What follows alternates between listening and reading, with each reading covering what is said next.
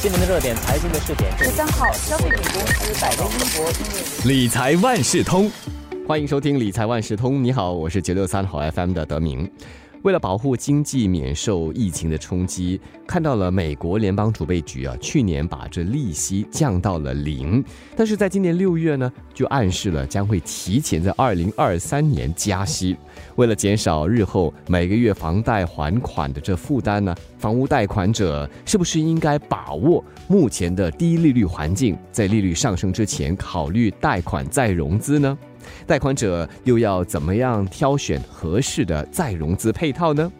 这一期的理财万事通，我邀请华为媒体集团新闻中心财经新闻记者黄秀慧和我们聊一聊再融资的时候必须留意的事项，以及挑选再融资配套的一些小贴士。秀慧你好，德明你好，先问问秀慧，目前这个低利率的环境是否是再融资的最佳时期？其实不管利率低或者是利率高的时候，只要那个房贷锁定期 （lock-in period） 结束以后呢，我们就有必要去留意一下市场的利率水平如何，然后再重新评估一下要不要再融资贷款的配套。再融资有些什么好处？再融资就是换房贷配套的意思啦。所以当你换去一个利率更低的配套的时候呢，你就可以降低借贷的那个成本，然后减少你每个月需要。还款的费用，给个例子来解释一下好吗？假设一份二十五年期的五十万元祖屋贷款，它原本是要支付百分之二点六的利率，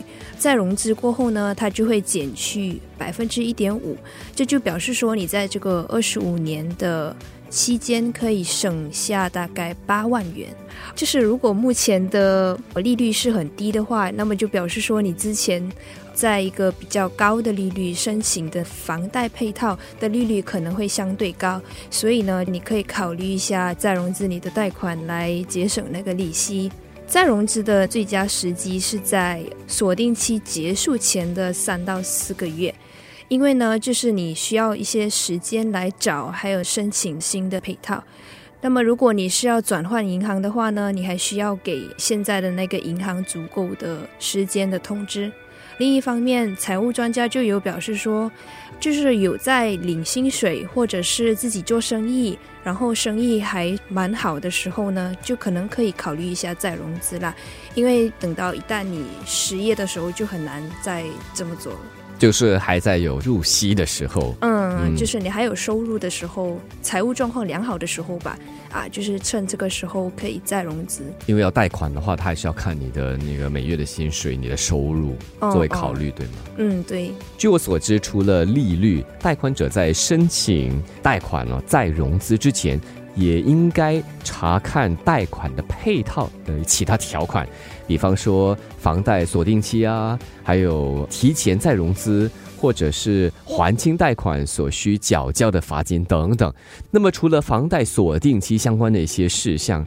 贷款者还应该留意些什么呢？贷款者另外需要留意的就是，如果你是为了要卖掉房子，或者是和同一家银行重新定价才选择再融资的话呢，其实有些配套可以不用去缴付那个罚金的。然后呢，另外有些银行在提供贷款的时候也会给予一些津贴，就是让整个配套更加诱人。不过呢，这里要注意的一点就是，如果你在收回期 （clawback period） 重新再融资的话，你就必须要退回这些津贴。收回期和锁定期有些什么不一样？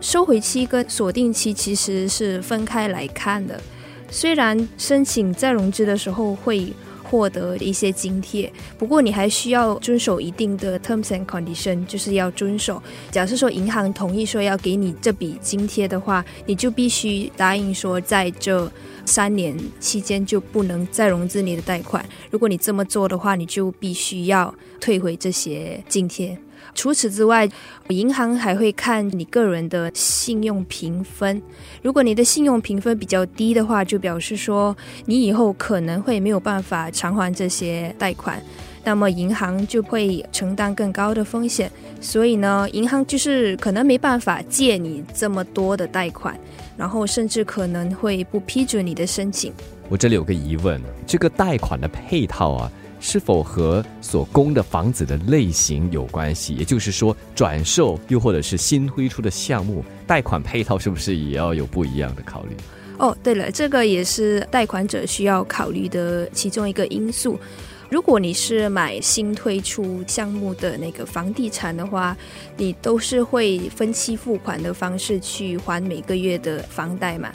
这就表示说，就算现在的利率很低，你也没有办法完完全全受益啊。因为如果利率预期会上升的话呢，就表示说你后期偿还的那些贷款就会需要支付比较高的利息。相比之下呢，如果你是买转售房地产的话呢，银行会一次过发放所有的贷款，你就可以整体配套的利率，它的利息会比较低。我们都知道现在的经济环境一直在转变呢，很多不确定因素会一直在发生。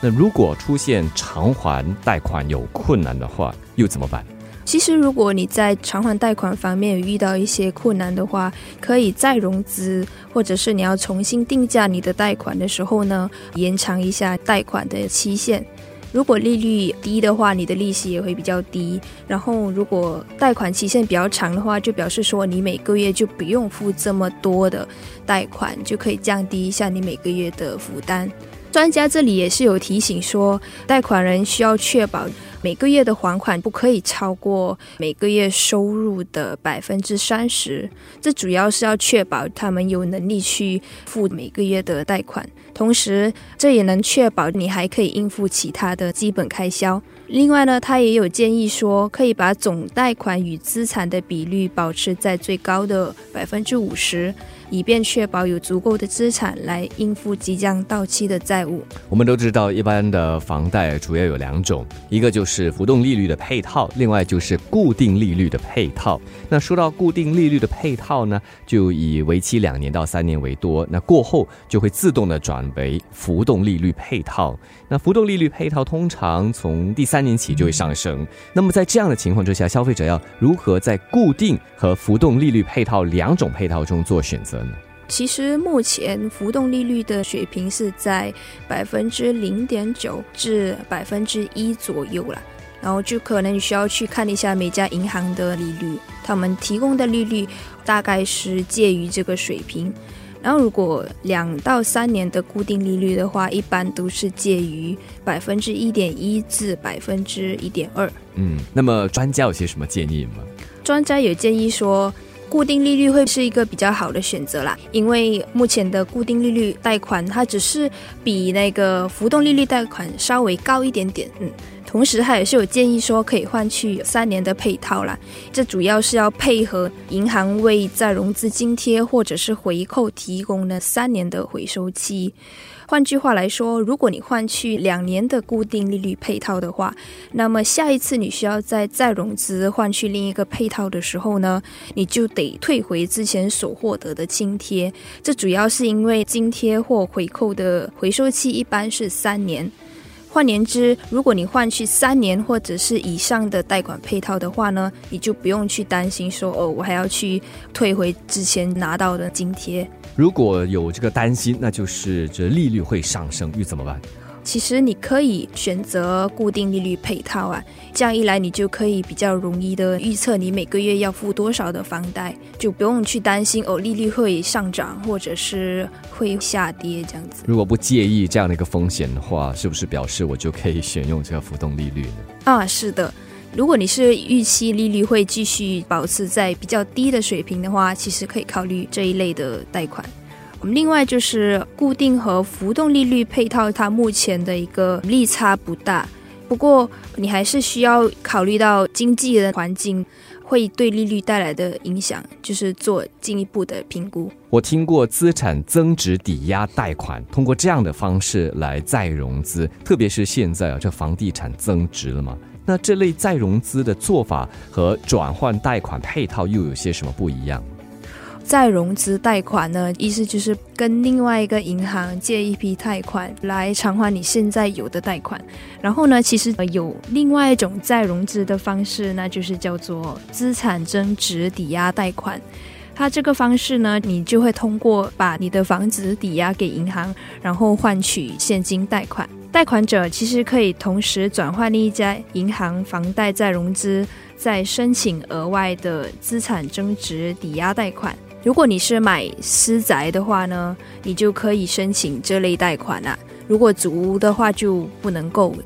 贷款者呢，他们可以同时转换另一家银行房贷再融资，然后呢再申请额外的资产增值抵押贷款。这样做的话呢，两种贷款的法律费用就可以捆绑在一起，那你就可以省下一些再融资的费用。一般上，如果有这样的一个贷款方式的话，专家会给予什么样的提醒？